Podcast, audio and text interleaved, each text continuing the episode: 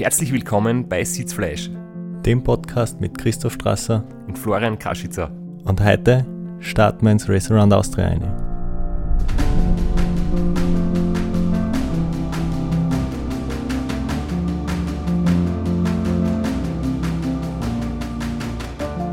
Jo Flo, schön, dass du wieder da bist. Äh, du warst jetzt eine Zeit unterwegs, Urlaub machen, ähm, hast einen schönen Brauch machen. Ra, wie geht's dir jetzt? Da bist du wieder fit? Ja, ich bin zumindest erholt. das heißt, du bist unfitter geworden im Urlaub? Ja, was der Urlaub vom Urlaub wäre jetzt eigentlich angesagt. Ja, ich glaube, es haben sich schon einige Leute Sorgen gemacht, äh, ob bei uns weitergeht mit unserem Podcast und viele haben schon geschrieben, äh, sie freuen sich schon so auf die Fortsetzung. Ähm, jetzt ist es endlich soweit und da ist sogar während eine echt spannende Tour de France läuft. Also du verzichtest sogar auf die, auf die Live-Übertragung von der Tour. Ja, wenn mir jetzt keiner spoilert, dann kann ich ja eher das Real Life anschauen. Also das opfer ich dann schon für unsere Fans. Aber ich muss auch sagen, es war zwar jetzt eine lange Pause, aber ich bin ja eh würdig ersetzt worden. Muss man sagen, wenn man die Folge angehört, super gelaufen. Ja, ich habe ja meinen Urlaub am Radl verbracht, weil ich für ein kleines Projekt trainiert habe. Wieso trainierst du für ein Projekt? Was ist das für ein Projekt und warum ein Projekt und kein Rennen? Ja, das bleibt noch mein Geheimnis. Das wird noch früh genug gelüftet werden. Okay.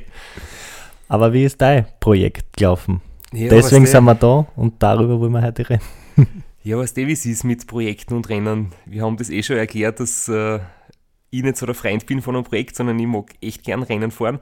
Und wir haben das dann auch, wie wir zusammengesessen sind, vor dem Start in St. Georgen am 11. August am Nachmittag also ein paar Stunden bevor es losgegangen ist, war das ja im Prinzip auch unser Motto vor dem Start. Ähm, wir gehen es jetzt an, wir starten ins 2200 Kilometer lange Rennen und wir fahren ein Rennen und kein Projekt.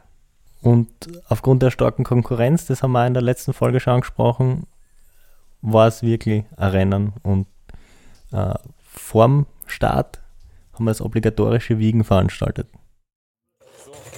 So, der Wahrheit auf der Waage.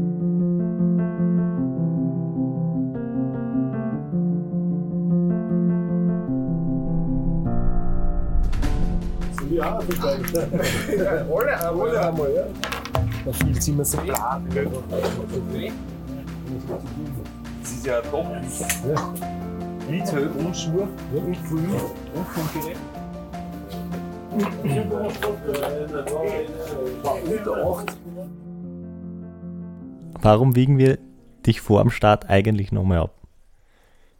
Ja, das hat mehr Gründe. Ich glaube, einer, der ist jetzt nicht ganz unwichtig, ist für mich einfach für die Psyche, wenn ich weiß, ich habe ein gutes Gewicht und ich bin gut in Form, dann ist das nochmal ein gutes Gefühl vor dem Start, dass ich weiß, ich bin wirklich äh, gut drauf. Aber nein, in Wirklichkeit ist es, ist das Entscheidende ist es, dass man einfach quasi das Ausgangsgewicht hat, weil man dann ja während dem Rennen das Gewicht immer wieder kontrollieren, um zu verhindern, dass es eben zu Wassereinlagerungen kommt. Das heißt, die, die Verpflegung, die Ernährungsstrategie da haben wir zwar einen genauen Plan, wie viel Kalorien in welcher Zeit ich zu mir nehmen sollte oder muss, aber ob es wirklich auch funktioniert, wenn ich immer mit dem Körpergewicht ähm, kontrolliert, solange das Gewicht konstant bleibt, ist alles perfekt. Ja, aber mein Herz im Einspieler kurz, du bist ja eigentlich für einen Radlfahrer extrem untypisch. Du wiegst ja nur vor und während dem Rennen ab. Du bist ja jetzt nicht so ein Gewichtsfetischist. Ja, das hat ein paar Gründe. Ich meine, ihr habt mir auch immer wieder am Schmäh, weil ich eben nicht so ein Leichtgewicht bin und ich kann mich noch erinnern, ich habe schon sehr oft mal blöde Sprüche anhören müssen, von wegen, ich habe so einen Braten Hintern und ich bin so blad oder so in die Richtung. Ähm, ist natürlich jetzt nicht ernst gemeint und ich finde es auch recht lustig, aber ich habe mich früher natürlich viel öfter gewogen. Ich habe das äh, regelmäßig gemacht, um einfach zu schauen, ob, ob das Training passt, ob ich eh leicht genug bin, weil Radlfahrer wollen immer leicht sein. Aber ich habe mich dann oft so eingesteigert und gemerkt, ich komme mit meinem Gewicht nicht weiter aber Ich kann das Training dann nicht mehr richtig durchdrucken, die harten Trainings halte ich nicht gescheit durch, bin schlecht erholt, wenn ich mich jetzt beim Essen extrem einschränke. Und irgendwann habe ich einfach akzeptiert, okay, ich habe 78, 79 Kilo, es wird sich nicht mehr ändern. Und ja, ich bin halt so, wie ich bin. Kein Leichtgewicht, dafür umso schneller in der Ebene das Gewicht ändert sich ja nicht wirklich. Das heißt, ähm, deswegen habe ich dann irgendwann aufgehört mit zu wiegen, gleich wie ich nicht so oft meinen Ruhepuls misst oder andere Messungen mache. Ähm, das ist alles bei mir ziemlich konstant, das passt und ich habe das schon im Körper gefühlt, dass, ich, dass alles in Ordnung ist unterm Jahr. Ja, das kommt aber auch erst mit der Trainingserfahrung wahrscheinlich. Also ganz ohne Wiegen wird es wahrscheinlich für viele nicht, nicht gehen. Ja, es ist eine gute Kontrolle auf jeden Fall. Und was ich auch halt sagen muss, es frustriert mich oft wieder, weil ich immer denke, boah, ich fühle mich jetzt echt topfit und ich glaube, ich habe ein bisschen abgenommen endlich und dann stelle ich mich auf die Waage und ich merke, ich bin wieder gleich schwer wie immer. und das frustrierende Erlebnis habe ich mir einfach irgendwo gedacht, nein, das brauche ich nicht mehr. Was diesmal am Start anders war, du bist wirklich mit deiner Hippie-Frisur von vor 20 Jahren am Start gestanden. Ja, und du wirst jetzt wahrscheinlich wissen, warum ich mir verdammt die Haare nicht geschnitten habe, oder? Naja, ich habe ja deine Theorie gehört, du hast das mir ja erklärt, dass die langen Haare länger nass sind und deswegen besser kühlen als die kurzen Haare. Ja, ich habe mir die Theorie wahrscheinlich ein bisschen zurechtgelegt, um irgendeinen Vorwand zu haben, weil ich mir einfach die Haare nicht schneiden wollte und ich kann es jetzt auch nicht wirklich begründen. Ich habe halt vor vielen Jahren echt immer längere Haare gehabt, bevor ich dem Radl-Wahnsinn verfallen bin und habe jetzt irgendwie einfach das Gefühl gehabt, äh, es war Frühling, es war die Corona-Geschichte, es ist alles abgesagt worden, man ist die ganze Zeit daheim gewesen, man hat eh keine Leute gesehen, es ist eh komplett wurscht, wie du ausschaust. Und dann waren die Haare schon so mittellang und ich habe mir gedacht, nein, jetzt ist irgendwie schade drum, sie abzuschneiden. Und außerdem, wenn man sich so alte Fotos anschaut von legendäre alte Radlfahrer aus die 80er und aus die 90er, ich finde einfach die Jungs, die eine Knackmatten haben und wallendes Haar unterm Helm und vielleicht noch ein Schnauzbart dazu, das sind halt einfach richtig legendäre Outfits. Also da war ich mir gedacht, ja, vielleicht, äh, ich probiere es einfach einmal. Falls uns ein Sponsor eines Pro-Teams zuhört, die irgendwas mit Haarshampoos machen, wir sind immer bereit, gell? Wir, würden die, ne-, wir würden das Geld nehmen. Jetzt hätten wir als Testimonial dafür mit echten Haaren.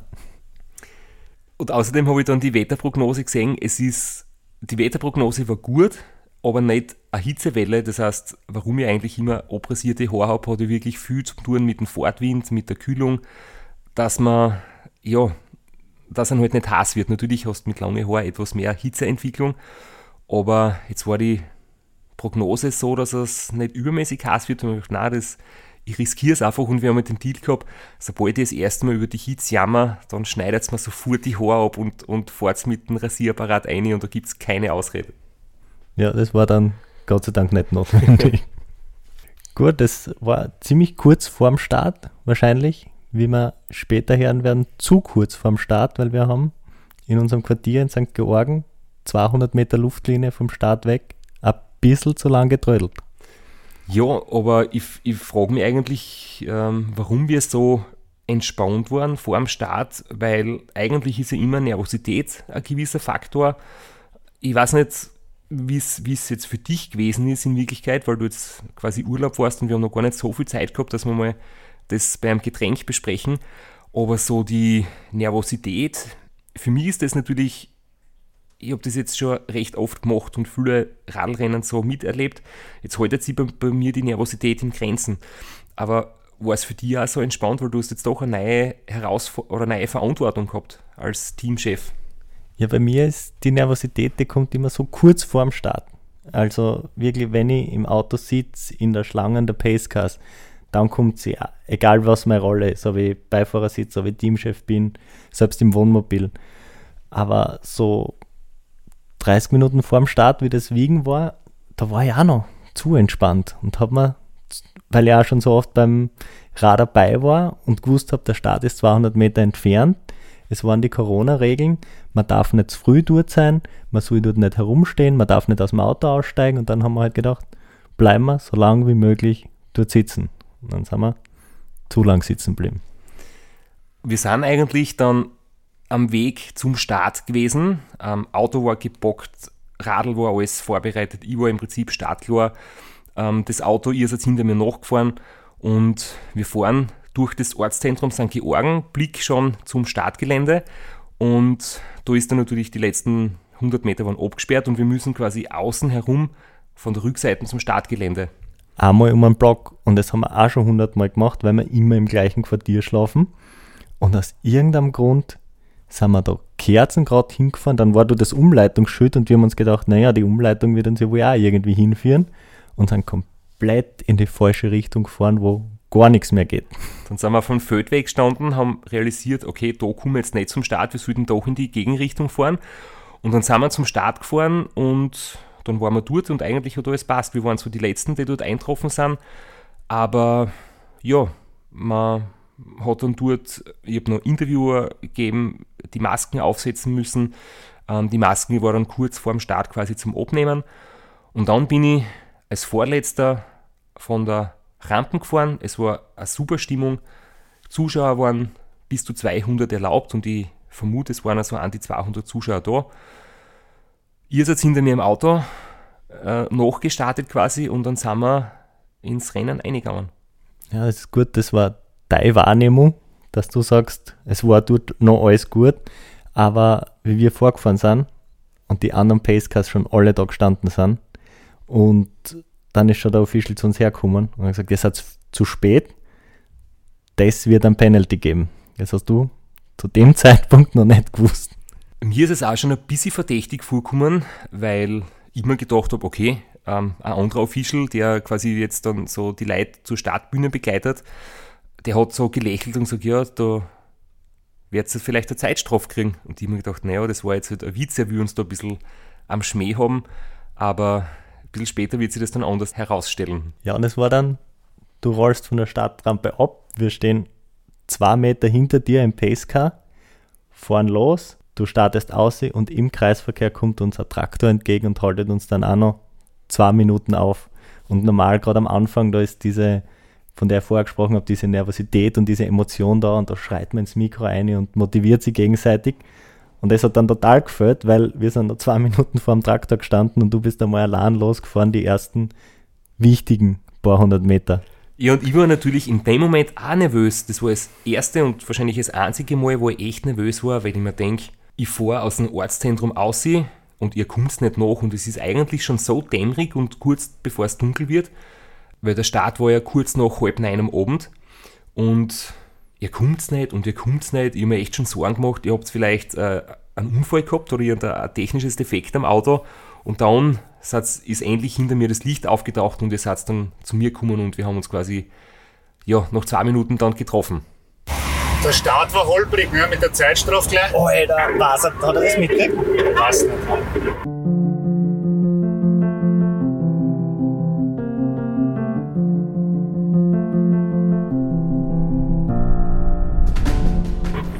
Nicht, ha? Das sagen sie mir nicht. Das sagen sie mir mal nicht. Ja, wieso? Wir waren Sport, ne? Ja. Ja, nein, das, das war hundertprozentig unser Fehler. unser Fehler. Meiner, um genau zu sein, aber äh, sagen wir ihm jetzt einmal nicht, er soll fahren. Genau. Äh, soll jetzt nicht auf die. Haben sie nicht gesagt, wie viel, oder? Halbe Stunde? Sechs Minuten, glaube ich. Sechs Minuten? War mal spät, aber wie viel ist dein Das weiß ich nicht. Zeitstrafe? So, wir sind hinter dir, wir hören dich. Und jetzt geht's los. Race Around Austria 2020. Gib ihm. Tatsächlich holpriger Start.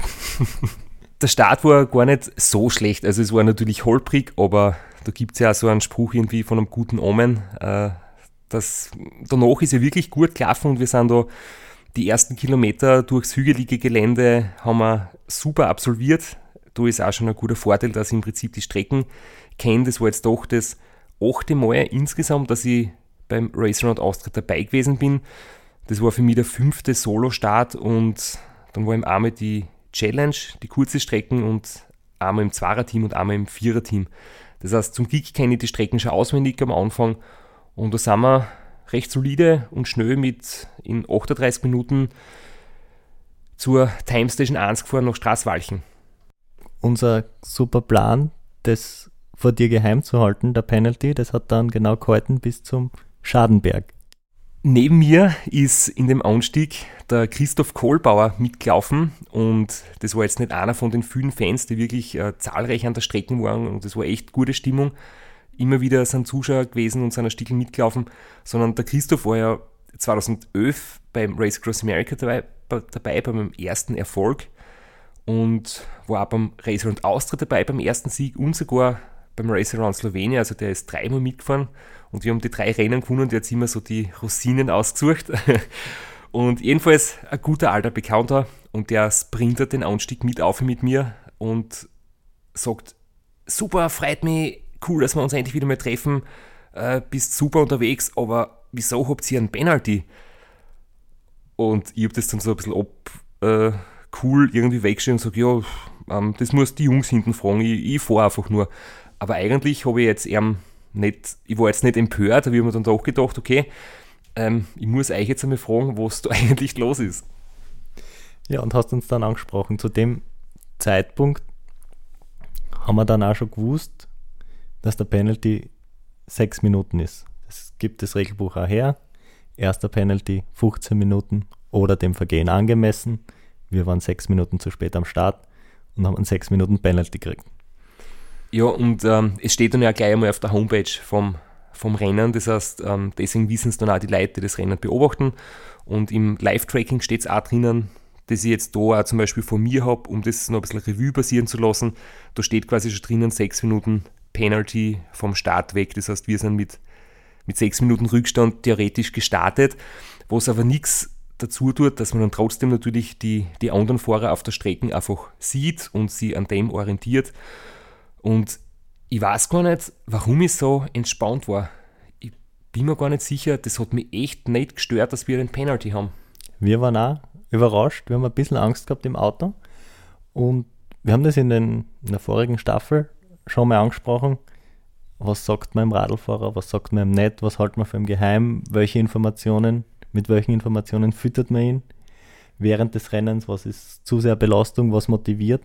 Und da war man uns eigentlich ziemlich sicher, dieser Penalty, der wird dann nicht taugen und da können wir uns wild was anhören. Aber aus irgendeinem Grund war das entspannt. Ja, mir wird ja oft unterstellt, dass ich so launisch bin und krantig oder dass ich von so leichtfertigen Fehlern mich irgendwie aus der Ruhe bringen lasse. Das kann schon stimmen, aber ich war mir da jetzt auch sicher, es ist einfach, ich war ja selber dabei, wie wir uns am Weg zum Start irgendwie ähm, vergangen sind und, und einfach ein bisschen zu lasch waren, dass wir uns davor wirklich über die Ernsthaftigkeit dieser Regel informieren, dass das wirklich punktgenau sein muss, nicht nur ungefähr. Ähm, und ich habe einfach gedacht, okay, jetzt ärgern bringt wirklich gar nichts und wir haben alle ein gemeinsames Ziel, das heißt, so schnell wie möglich zu fahren und so schnell wie möglich ins Ziel kommen. Keiner macht das absichtlich und es zahlt sich nicht einmal aus, eine Sekunden lang krantig zu sein. Und außerdem hat natürlich geholfen, dass ich irgendwie schon gespürt habe, wir sind super unterwegs und wir sind auf der Straße etwas schneller wie die anderen und ich kann auch die sechs Minuten sicher wieder einholen, dass wir trotzdem in Führung gehen, so wie eigentlich dann unser Plan war. Und ich habe einfach gedacht, okay, muss ich jetzt sechs Minuten schneller fahren, es, es hilft nichts, es ist leider passiert und ja, abhackeln und nach vorn schauen. Und das Team war so großzügig und hat das dann irgendwie so verbucht unter kollektiver Tiefschlaf, kollektives Versagen, obwohl es natürlich ganz klar, es ist die Aufgabe des Teamchefs, der muss das wissen. Das war hundertprozentig mein Fehler. Obwohl, vielleicht könnte man ja doch der Babsi die Schuld geben, weil die ist ein St. Georgen Local und sieht, dass wir falsch abbiegen, rennt uns hinterher, trotscht mit uns, sagt uns aber nicht, dass wir auf der Straße, auf der wir unterwegs sind, nicht zum Start kommen das müssen wir mit ihr mal aussprechen. Ja, wir haben, sie hat uns alles Gute gewünscht und, und äh, ein paar Worte haben wir kurz gewechselt und im Nachhinein haben wir auch gedacht, wenn sie uns gesagt hätte, Burschen trat um, in die andere Richtung geht es zum Start, dann hätten wir uns vielleicht ein bisschen aus der Sport, aber ja, so ist es. Direkt vor uns, zwei Minuten, war der Thomas Mauerhofer, vier Minuten vor uns Robert Müller und sechs Minuten vor uns Ralf die Seviskur. Genau, und dann sind wir gestartet und hinter uns war der Rainer Steinberger, der zwei Minuten nach uns gestartet ist. Das heißt, die, was wir in der, in der vorletzten Episode ja schon als unsere größten Konkurrenten besprochen haben, wo wir gewusst haben, die werden extrem schnell starten und, und gut fahren, die waren vier und sechs Minuten vor uns auf der Strecke.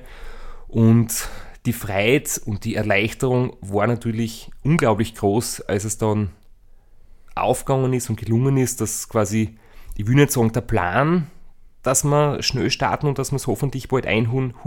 Und wir haben uns ja vor dem Rennen den Plan zurechtgelegt, wirklich schnell zu starten, ans Limit zu gehen, weil wenn man die anderen Konkurrenten einholt und zu einer zufährt, ist das einfach ein mentaler Vorteil. Und ich war dann echt froh, wie ich gesehen habe, der Plan geht auf.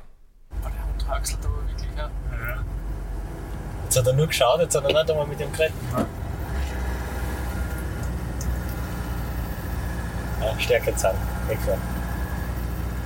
Hast du jetzt eh nicht überanstrengt vor lauter Angeben? Einen lockeren Gesichtsausdruck gemacht. Hast gepostet, hast unangestrengt ausgeschaut? Ja, ich glaube, das hat mir gewirkt.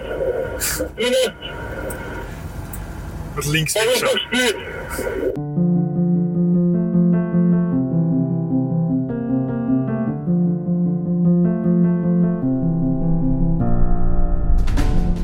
Da vorne blinkt was. Das müsste der DC sein, oder? Das glaube ich auch.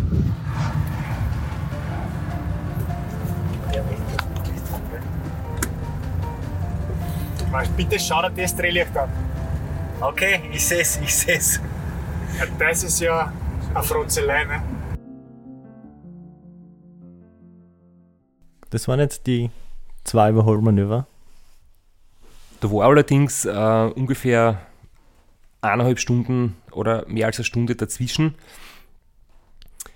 In Robert Müller einzuholen, das war ganz ein spezieller Moment, weil ich ja von ihm einfach nichts gewusst habe. Ich habe nicht gewusst, wie ist sein Körpersprach, ähm, wie fährt er Radl, wie, wie schaut es bei ihm einfach aus. Ähm, und ich habe mir da gedacht, dadurch ein Elite-Rennfahrer ist, dass er wahrscheinlich so schnell starten wird, dass das vielleicht für mich ganz schwierig wird hinzukommen. Und dann war ich dann doch recht erleichtert, als ich ihn schon nach circa drei Stunden eingeholt habe. Das war echt eine, eine super Sache. Und wir sprechen es kurz an. Bei solchen Überholmanövern, da ist diese, diese Psychospielchen, die sind ganz wichtig. Da wird nicht aufrecht lächelnd und ein bisschen getratscht, sondern da wird am Auflieger so schnell wie möglich überholt und man versucht, ein Pokerface aufzuzeigen und Stärke zu zeigen. Ja, natürlich. Also ohne jetzt irgendwie äh, bösartig zu sein oder, oder irgendwie überheblich zu sein, aber trotzdem geht es schon darum, ähm, seine gute Seiten zu zeigen und keine Schwäche zu zeigen. Und wenn es dann später im Rennen da zum Beispiel solche Situationen gibt und man ist völlig am Boden und man wird zum Beispiel überholt, dann, dann soll der andere nicht sehen, wie fertig man eigentlich ist, sondern da soll man halt ein bisschen spülen und sagen, eigentlich geht es mir eh super. Ähm, das haben wir mit Severin Zotter beim Race Across America schon äh, besprochen. Und in dem Fall war es jetzt so natürlich, wenn du die absolut anstrengst, damit du da irgendwie vorbeikommst, weil das war ein kleiner Anstieg und du hast das ja zu mir noch gesagt, das weiß ich noch, dass er, dass er so einen schönen Fahrstil hat. Er natürlich als Elitefahrer, hohe Trittfrequenz, leichte Gänge, ästhetisch am. Und ich komme halt daher wie so ein Dampflok, einen schweren Gang und, und am Aufleger und halt äh, wie so ein Dieselmotor. Aber da habe ich natürlich noch probiert, obwohl ich mich echt angestrengt habe, ein bisschen locker und unbeschwert auszuschauen. Beim zweiten Überholmanöver selbes Spielchen, nur da haben wir den Vorteil gehabt, das war so ein bisschen hügeliges Terrain und normalerweise sieht man ja die Fahrer vor allem in der Nacht schon ewig vorher, weil diese äh, gelben Drehlichter auf den Autodächern, die sieht man halt wirklich weit, vor allem wenn es hügelig ist. Aber das war so schwach, das von die Sevis kurz war mehr wie so ein kleines LED-Grablicht. Das haben wir so spät gesehen. Da war der Moment nicht so lang angekündigt, sondern das ist dann ziemlich aus dem Nichts gekommen. Da waren wir alle ein bisschen überrascht, dass er dann plötzlich da war. Ja, es ist fast zum Auffallunfall gekommen, weil wir ihn im letzten Moment irgendwie erst gesehen haben. Ähm, obwohl das eigentlich das Terrain ist entlang der Donau, da ist man noch circa vier Stunden dort. Da geht es eigentlich flach dahin mit, mit am Ende der Passage sind ein paar leichte Kuppen und dort war es ihm soweit. Und ich habe eigentlich mich schon auch gewundert, dass der Ralf gerade in der Ebene sich ähm, nicht von seiner besten Seite gesagt hat, weil wenn man jetzt im Nachhinein sich die Zwischenzeiten anschaut, er hat auf dieser Timestation einige Minuten verloren, obwohl er bis dorthin schneller war als ich. Ähm, vielleicht hat er dort ein kleines Problem gehabt oder er hat kurz stehen bleiben müssen. Ähm, wie auch immer, auf jeden Fall war der Überholvorgang dann doch ziemlich zackig. Also ich war um einige kmh im Überschuss. Und dann hat er unser Drehlicht von hinten gesehen und wir waren dann vor ihm. Und darauf habe ich als Teamchef geschaut, dass unsere Drehlichter hell genug sind und man der Zeit lang sieht. Na, aber was du vorher angesprochen hast, es war wirklich überraschend, weil als sehr starker Zeitfahrer, äh, gerade auf dem Terrain, auf der Passage der Donau entlang, Zeit zu verlieren, das war überraschend. Aber umso besser, das hat natürlich auch unsere Marschroute irgendwie bestätigt, wenn wir in der Ebene den vielleicht stärksten Fahrer in der Ebene überholen, heißt es, wir sind wirklich gut unterwegs und ähm, wir sind auf Kurs und auf Plan. Ja, am, am Ende der langen Flachpassage entlang der Donau geht es über die Donaubrücke und da machen wir traditionellerweise einen Radlwechsel. Bei dem Radlwechsel ist ja die Schwierigkeit, wir haben jetzt erst überlegt, sollte man das machen oder sollte man so wie damals bei der kürzeren Strecken, bei der Challenge, äh, mit dem Zeitfahrer gleich die Hügel im Mühlviertel durchfahren, weil, wenn es dunkel ist, es war da ähm, eins in der Früh, da ist ja so ein Radlwechsel nicht so einfach.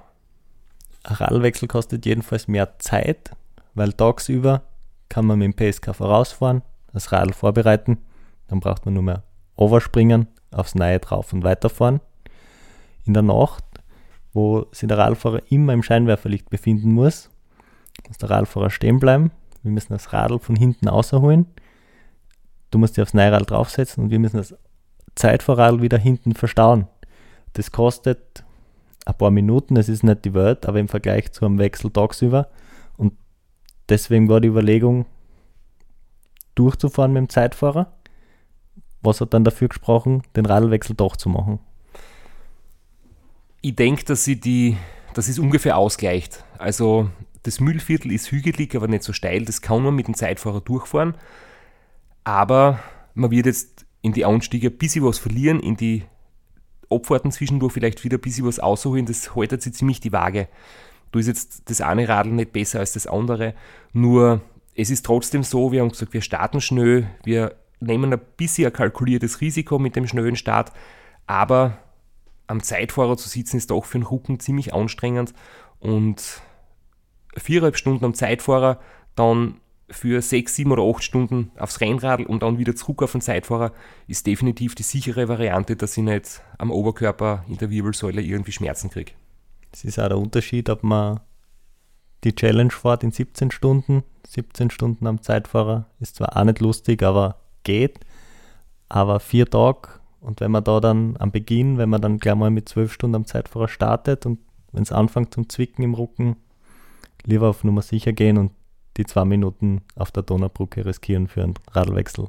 Aber das Scheine war, und das ist wieder so ein bisschen, da sieht man, wie unser Denken ist, ähm, weil wir da wirklich ähm, den, den, den Ehrgeiz so entwickeln. Ich habe auch gedacht, jetzt haben wir in Ralf die Seviskur überholt und ich möchte noch so weiterfahren, dass wir quasi zwei Minuten Vorsprung außerholen, damit er uns, wie bei einem Formel-1-Rennen, wenn du einen Boxenstopp machst und du beim Boxenstopp deine Position haltest und nicht überrundet oder überholt wirst, dann ist alles in Ordnung.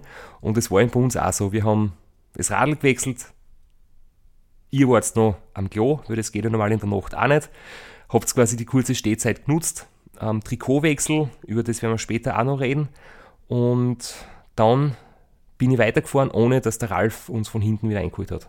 Ja, die Pitstop Delta Time, wie man im Racing English sagt, das haben wir ausgefahren, aber es war knapp, weil am Anstieg haben wir dann, die Vorderlichter waren ein bisschen heller wie sein Drehlicht, die haben wir dann, die haben wir dann gesehen, wie wir weggefahren sind, sind es gerade über die Brücken gekommen, also es ist sie genau ausgegangen. Und über einen anderen Konkurrenten ähm, will man auch noch reden, der Thomas Mauerhofer hat ich dann leider recht bald aufgeben müssen. Ähm, ich glaube, das war im Laufe der ersten Nacht, oder? Innerhalb der ersten 600 Kilometer waren genau, das habe ich erst später, weil gerade am Anfang schaut man die, die direkten Konkurrenten auf der Strecke an, aber da hat man nicht so viel Zeit für den Live-Tracker und die ganzen Tabellen, deswegen weiß ich nicht, wann das genau war. Hat jedenfalls körperliche und Materialprobleme gehabt. Ja, und wir haben zumindest am Anfang schon gemerkt, dass er irgendwie nicht das Tempo fahren kann, wie wir es von ihm kennen, dass er sich ein bisschen verabschiedet hat aus dem, aus dem Duell um Platz 1. Aber mir fällt jetzt gerade noch was ganz anderes ein. Warum reden wir eigentlich jetzt schon so viel über Platzierungen, wenn wir eigentlich uns vorgenommen, erst am zweiten Tag checken wir mal die Zwischenzeiten. Das ist auch eigentlich die Art und Weise, wie wir es machen, aber wenn man Konkurrenten auf der Strecke hat, schaut man sich die an und wir haben ja, wie ich gerade vorher gesagt habe, den Live-Tracker haben wir eh nicht bemüht. Wir haben gewartet, bis die Drehlichter vor uns auftauchen, beziehungsweise ja. bis die Scheinwerfer hinter uns wieder auftauchen. Ja, und das Gefühl ist einfach wirklich ein spezielles. Also äh, mir gibt es schon sehr viel Sicherheit und Motivation, wenn man eben diese Duelle auf der Strecke hat und von dem zehrt man dann auch wirklich und, und ein anderer Motivationsfaktor ist ja auch gewesen, dass der Rainer Steinberger zwei Minuten hinter mir gestartet ist und ich habe natürlich auch irgendwie im Kopf gehabt, ich möchte so schnell fahren, ähm, dass ich hoffentlich von ihm nicht überholt werde, also dass er quasi diese zwei Minuten nicht aufholen kann. Und es hat ja offenbar auch so funktioniert, weil da haben wir auch noch keine Zwischenzeiten uns wirklich angeschaut, aber wir haben gesehen, ähm, dass ihm von hinten der Rainer Steinberger nicht näher kommt. Hätte aber auch heißen können, dass er zwei Minuten hinter uns herfährt, parallel, einfach so weit, dass wir die Lichter nicht sehen. Wie es dann wirklich war, wie gesagt, das haben wir uns dann erst am zweiten Tag genauer angeschaut. In Rainer Steinberg habe ich in einem Rennen auch noch nie erlebt, also wir sind noch nie sozusagen gegeneinander gefahren oder im gleichen Rennen. Und ich habe einfach nur gewusst, der wird als Vorjahressieger sicher sehr viel Motivation haben, vielleicht auch ein bisschen Druck, so Erwartungshaltung. Das hat er wahrscheinlich noch nicht so oft erlebt. Ich wird diese Situation schon recht oft äh, durchmachen müssen, weil es eigentlich echt nicht angenehm ist, wenn Erwartungshaltung ähm, so stark vorhanden ist. Aber ich habe ihn Rainer das erste Mal kennengelernt am Tag vorm Start. Da war die Pressekonferenz, da war der Rennleiter, der Mich Nussbaumer, der das letzte Mal bei uns in Sitzfleisch war. Und der Rainer Steinberger und ich und noch ein paar andere. Und da hat er immer in einem Interview gesagt, er hat bis auf einen Mann ein komplett neues Betreuerteam um sich, einen neuen Teamchef, ähm, viele andere Leute im Team. Und in dem Moment habe ich mir irgendwie nur gedacht, nur für mich, ähm, boah, das ist schön gewagt und das ist schön mutig und ich wünsche ihm wirklich das Beste, aber es könnte sein, dass das vielleicht ein Faktor ist, der sich noch auswirkt wie wir selbst 2015 gemerkt haben, große Veränderungen bedeuten manchmal ein großes Risiko. Ja, und ich glaube, gerade so die, die Launen von mir zum Beispiel, die können sie einfach schon gut interpretieren und deuten und auch gegenseitig die, das Eingespültsein innerhalb vom Auto.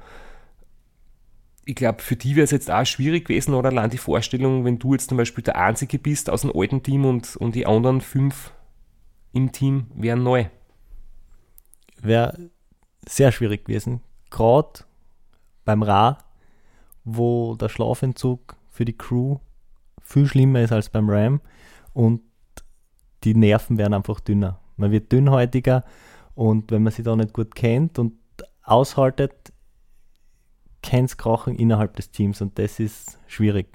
Aber wir wollen uns da überhaupt nicht in andere Teambelange einmischen. Das sind Beobachtungen von außen, die sind dir hauptsächlich aufgefallen, die hast du heute das erste Mal angesprochen, die hast du innerhalb des Teams nicht erwähnt? Weil es einfach für mich interessant ist, andere Leute zu beobachten, weil man das einfach taugt. Erstens, ich schaue ja drauf, was ich für einen Eindruck auf andere Fahrer mache und mich interessiert einfach auch, wie andere Fahrer sich vielleicht gerade fühlen, weil ich ja gewisse Situationen schon kenne. Deswegen finde ich es jetzt einfach, abgesehen vom Rennen, spannend, sich ein bisschen in andere Leute einzudenken. Das waren circa die ersten zwölf Stunden, das war die erste Nachtschicht vom Start weg. Dann kommt man nach Niederösterreich, an die Grenze, Oberösterreich, Niederösterreich, da wird es wieder flacher. Und zeitlich hat es super passt, dass wir in Teamwechsel, ab 6.30 darf man wieder Leapfrog betreuen, verbinden mit dem Radlwechsel, ohne dass du nicht stehen bleiben musst das war eigentlich der Plan von, von vornherein, genau, und der ist dann auch wirklich aufgegangen, dass der Teamwechsel, das habt ihr ja im Prinzip kurzfristig entschieden, es solle in der Region von Gmünd stattfinden, aber ab 10 Kilometer früher, später war quasi abhängig von dem, wie schnell wir sind und, und ob es schon hell ist und ob ich quasi schon allein fahren darf. Ungefähr zu der Zeit habe ich das Mikro unter die Nasen gehalten und dir mal nach deiner Einschätzung gefragt. Ja, die ersten zwei Stunden waren ziemlich zart, weil da habe ich nur ein bisschen mehr Stress gemacht.